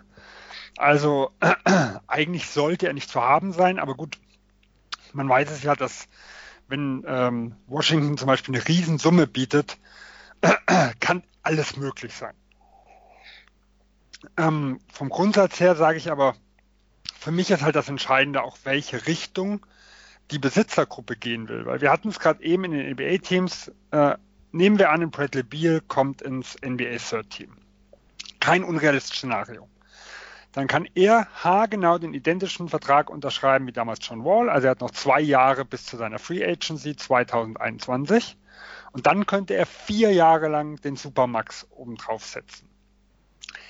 Gebe ich in dieser Situation, wo John Wall jetzt noch, also jetzt noch vier und auch dann noch zwei Jahre Vertrag hat, einem Bradley Beal, der jetzt ja auch kein Superstar, der kein Top 5, Top 10 Spieler dieser Liga ist, sondern der, wir haben es ja gerade gesagt, uns ist so schwer gefallen, die letzten zwei Guard-Positionen zu besetzen. Und das sind quasi die, die gerade noch diesen Vertrag bekommen können. Bedeutet einfach, das ist das unterste Raster der Spieler, die solch einen Supermax kriegen können. Gebe ich so jemandem in solch einer Situation jetzt nochmal so einen Vertrag? Und wenn nein, was bedeutet denn das für das Verhältnis von Washington und Beal? Also, äh, und da ist für mich halt nicht mal die Frage erstmal, wer ist der General Manager, sondern welche Richtung will Washington irgendwo weitergehen? Weil wenn, wenn, wenn jetzt wirklich der Besitzer sagt, nee, also Beal, das ist jetzt mein neuer Führungsspieler, äh, den gebe ich auf gar keinen Fall ab. Und wie gesagt, das sind Besitzerentscheidungen, solche Dinge. Also keiner kann, äh, kein General Manager, gerade ein neuer, kann, äh, kann hingehen und kann sagen, ich mache jetzt mit Bier, was ich will, sondern das ist, eine ganz, das ist eine ganz klare Entscheidung, wo der Besitzer sein Okay geben muss. Das ist der wichtigste Spieler dieses Teams. Äh, und wie gesagt, das ist für mich eine wichtige Entscheidung, um zu sagen, wie will die Besitzergruppe weitergehen, ob ich als General Manager überhaupt ja, also ob der Job attraktiv wäre. Er gehört jetzt sicher nicht zu den attraktivsten. Er ist natürlich auch einer von den wenigen Jobs. Also es wird definitiv jemand geben. Aber wenn jetzt der Besitzer weiter an seinem Kurs festhält, dann sehe ich auch als neuer General Manager eher, okay, ich verdiene mein Geld, ich habe einen Job, aber wirklich vielversprechend äh, sehe ich dann die Situation nicht. Kann ich vielleicht hier wirklich mit einem Beal Trade komplett neue Richtung gehen, dann wäre es vielleicht auch ein interessanter Job. Also man hat ja in Brooklyn gesehen, was ein Sean Marks aus einer schlechten Ausgangssituation irgendwo auch gemacht hat. Also und er steht jetzt gut da. Wenn, wenn irgendwo ein guter Job frei wird und er äh, Richtung Vertragsende ist, er wird eine viel, viel bessere Chance haben, nachher einen anderen Job auch nochmal zu bekommen. Deswegen, wenn man nichts erwartet von einem, dann ist es ja auch eine Chance, sich da einen Namen zu machen. Ja, ich glaube, so viel mehr gibt es zu dem Thema gar nicht zu sagen jetzt im Moment. Wir werden abwarten, wer dann demnächst das Amt bekleiden wird. Die Wizards an sich werden jetzt auch in den nächsten Wochen eher vom Radar runterfallen, wenn es dann um die Playoffs geht. Dominik, hast du, willst du trotzdem noch irgendwas dazu sagen oder ähm, hat Sven jetzt schon alles genannt? Nee, also ich glaube, Sven hat alles genannt. Für jeden potenziellen General Manager ist der Job sicherlich eine große Herausforderung, aber eben auch eine große Chance, selbst etwas ähm, zu bewirken. Ich glaube, das kann wirklich ja so ein Türöffner für manche Leute sein, aber es kann natürlich auch viele schief gehen, weil der Weg eben so ein bisschen verfahren ist mit dem Kader und wie es zukünftig aussieht. Gut, dann haben wir alle Punkte abgehandelt und ja, ich bedanke mich mal wieder bei meinen Kollegen Sven und Dominik. Ähm, hat viel Spaß gemacht. Die Awards und, und dann auch die All-NBA-Teams halt, vor allem die beiden Punkte zu besprechen. Wir waren uns ja in vielen Dingen einig, aber hatten auch so die ein oder andere äh, Meinungsverschiedenheit, aber das ist ja auch gut so. Und ja, dann bedanke ich mich auch bei unseren Zuhörern mal wieder und mache jetzt schon darauf aufmerksam, dass wir natürlich Ende nächster Woche dann die Playoff-Show, Playoff-Vorschau machen werden mit den ähm, acht Serien der ersten Runde. Und ich glaube, da freuen wir uns alle drauf, dass es mit den Playoffs losgeht. Und ja, damit verabschieden wir uns und wünschen euch ein schönes Wochenende.